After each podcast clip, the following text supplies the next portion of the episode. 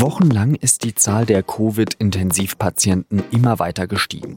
Die Notfallmediziner haben wieder und wieder gewarnt, es braucht strengere Maßnahmen, sonst droht das Gesundheitssystem zusammenzubrechen. Erst jetzt geht die Zahl leicht zurück.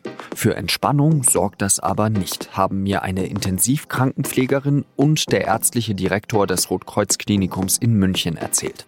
Sie hören den SZ-Nachrichten-Podcast auf den Punkt mit Jean-Marie Magro. Schön, dass Sie zuhören.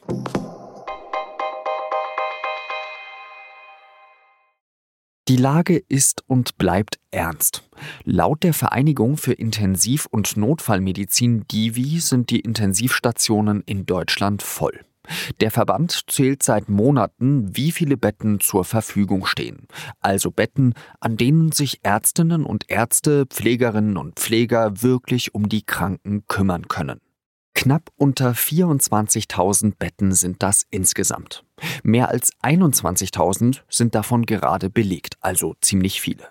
Ziemlich genau 5.000 Covid-Patientinnen und Patienten werden intensiv behandelt, mehr als jeder zweite davon invasiv beatmet.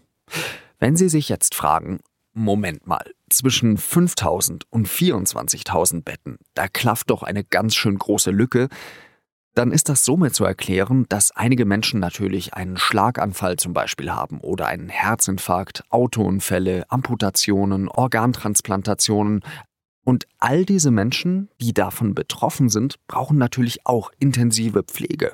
Und wegen der vielen Covid-Erkrankten werden in einigen Kliniken seit Wochen Operationen, die nicht sofort durchgeführt werden müssen, nach hinten verschoben. Dazu kommt, dass das Personal erschöpft ist, wie der Berliner Intensivpfleger Ricardo Lange gerade in der Bundespressekonferenz erzählt hat. Viele meiner Kolleginnen und Kollegen arbeiten seit einem Jahr an ihrer Belastungsgrenze und darüber hinaus. Viele Kollegen haben den Beruf schon verlassen und werden das auch in Zukunft weiterhin tun, wenn es so weitergeht und sich für uns nichts ändert. Pflegerinnen und Pfleger müssen acht Stunden lang meist FFP3-Masken tragen, also diese richtig schweren, durch die man nur schwer atmen kann und dabei Patientinnen und Patienten drehen und sie haben dann teilweise auch schwere seelische Belastungen, mit denen sie zu kämpfen haben. Mit manchen Patientinnen und Patienten freunden sie sich an, weil die teilweise Wochen, sogar Monate auf der Station liegen. Monatelang, wochenlang kämpfen sie gemeinsam mit der Familie um das Leben dieser Patientin. Sie telefonieren täglich mit den Kindern und irgendwann kommt der Tag, an dem der Arzt die Angehörigen anrufen muss, um ihnen mitzuteilen, dass die Mutter die Nacht nicht überleben wird. Für diese Folge habe ich Kontakt zum Rotkreuz-Klinikum im Münchner Norden aufgenommen. Katrin Rotten arbeitet dort als Intensivpflegerin und mit dabei ist auch der ärztliche Direktor des Klinikums, Markus Hendrich. Sie haben mir geschildert, wie sich die Situation bei Ihnen gerade darstellt. Herr Professor Hendrich, zuerst einmal möchte ich von Ihnen wissen, wie stellt sich denn gerade die Situation im Rotkreuz-Klinikum dar? Im Rahmen der dritten Welle haben wir jetzt seit vielen Wochen ähm, auf der Normalstation viele Patienten und ähm, auch auf der Intensivstation immer einige Patienten. Es sind immer so, ja, ungefähr ein Drittel, ein gutes Drittel der Intensivkapazität ist mit ähm, Covid-Patienten belegt, aber es läuft nicht aus dem Ruder. Äh, Frau Rutten, ich habe in den letzten Wochen immer mal wieder Dokumentationen gesehen, wo Pflegerinnen und Pfleger beschrieben haben, die zweite Welle, die war für uns eigentlich nie weg. War für Sie die zweite Welle denn jemals weg? Ja, für zwei Wochen. Das war dann wann im Februar? Ja, äh, Ende Februar, Anfang März. Haben Sie denn bis auf diese zwei Wochen einmal so in, in diesem Jahr den Eindruck gehabt, dass Sie auch mal durchschnaufen können? In der Arbeit? Nein, nicht wirklich, weil es gibt ja immer noch die anderen Patienten, die man natürlich auch versorgen muss. Ja, die Corona-Patienten, die laufen, äh, man hat jetzt keine Angst mehr so vor denen, sondern man, äh, man hat sich an die gewöhnt, die sind halt jetzt dabei. Am Anfang war wahrscheinlich der Respekt allgemein im Klinikum etwas größer vor dieser Krankheit als jetzt, oder stelle ich mir das vollkommen falsch vor? Nein, am Anfang hatten wir alle großen Respekt davor, weil wir ja gar nicht wussten, was auf uns zukommt. Wir hatten die Nachrichten von äh, den anderen Ländern, die alle überliefen mit diesen Patienten, aber das ist ja Gott sei Dank bei uns nicht so passiert. Und was wir dazu gelernt haben, ist, sie ist schwierig zu behandeln, diese Erkrankung. Man hat die Patienten, sie sind ein bisschen instabiler manchmal, vor allem von der Beatmungssituation her, haben eine lange Liegedauer. Wie, wie lange liegen denn so durchschnittlich die Patientinnen und Patienten bei Ihnen auf den Stationen? Ähm, wenn die nicht, ähm, wenn die Patienten nicht beatmet werden müssen, dann ähm, können es mal zwei Wochen sein, können es auch mal zehn Tage sein, können es auch mal drei Wochen sein. Ähm, aber am längsten liegen die Patienten, die invasiv beatmet werden müssen. Und da können es auch mal acht Wochen sein. Ja. Wenn Patienten auf die Intensivstation kommen, wie hoch ist denn da die Wahrscheinlichkeit, dass sie auch wieder zurück, richtig zurück ins Leben finden? Wir hatten jetzt in der zweiten Welle tatsächlich sehr wenige, die uns wieder verlassen haben. Das muss ich jetzt leider so ehrlich sagen. Nee, so ist es auch. Ja, in der ersten also, Welle war es viel besser. Da sind genau. relativ wenig gestorben auf Intensiv.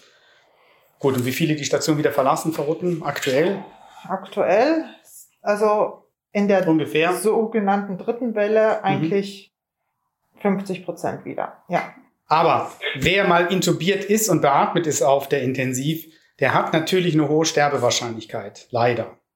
Wenn diese invasiv Beatmeten wieder zurück ins Leben finden, ähm, mit welchen Folgen haben die denn danach zu kämpfen? Weil äh, diese, also Intubationen und so weiter, das geht ja bestimmt nicht spurlos an einem menschlichen Körper vorüber.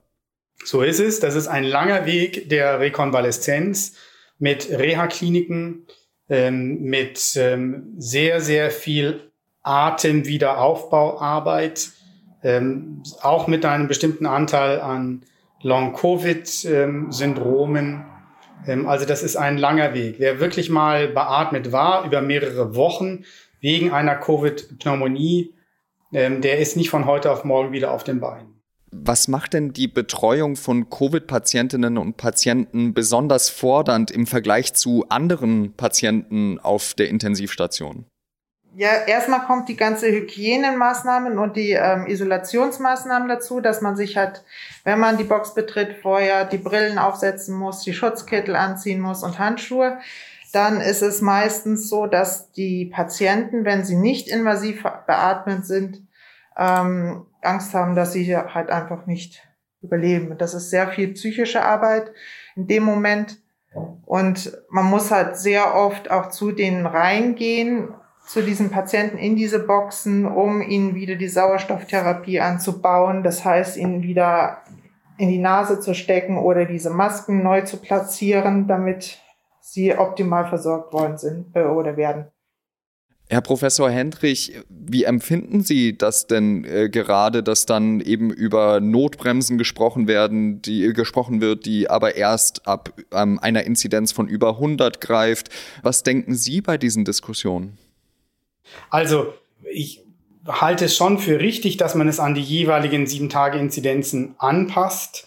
Und ich finde den politischen Weg unglaublich schwer und insgesamt aber auch im weiteren Sinne, im weitesten Sinne richtig. Ich denke, dass die Politik da jetzt keine großen Fehler macht, so wie sie momentan vorgeht. Was haben Sie denn für Hoffnungen für die, für diesen Sommer vor allem? Je, je mehr die Bevölkerung durchimpft ist, desto höher ist die Entspannung. Wohl wissend, dass man nicht weiß, welche Mutanten dann vielleicht noch kommen, die durch die Impfung nicht optimal abgedeckt sind. Aber ich ähm, setze sehr und bin da ganz zuversichtlich, dass es im Laufe des Sommers zu, insgesamt zu einer Entspannung kommen wird. Dann bedanke ich mich an dieser Stelle ganz herzlich und ich wünsche Ihnen dann noch einen schönen Tag. Ja, Ihnen auch. Vielen Dank für das Gespräch. Ja? Ihnen auch. Dankeschön.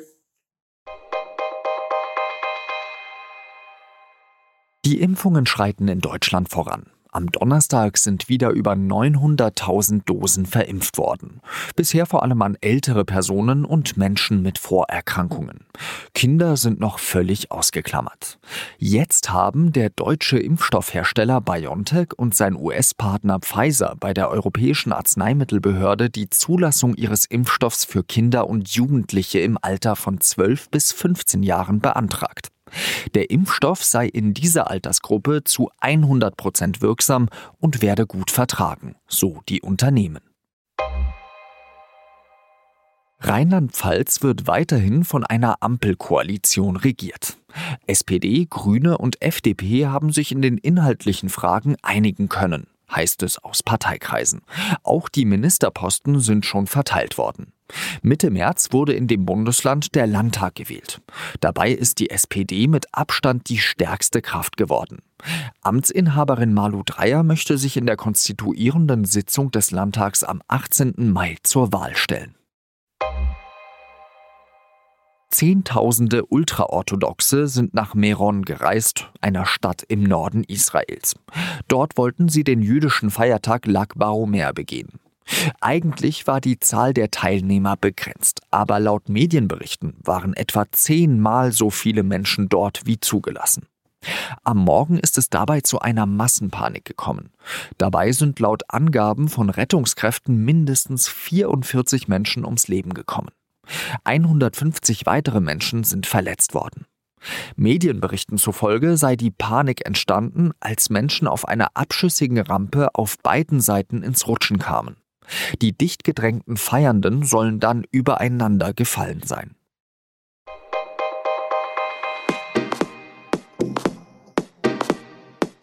Mann der Arbeit aufgewacht und erkenne deine Macht. Alle Räder stehen still, wenn dein starker Arm es will.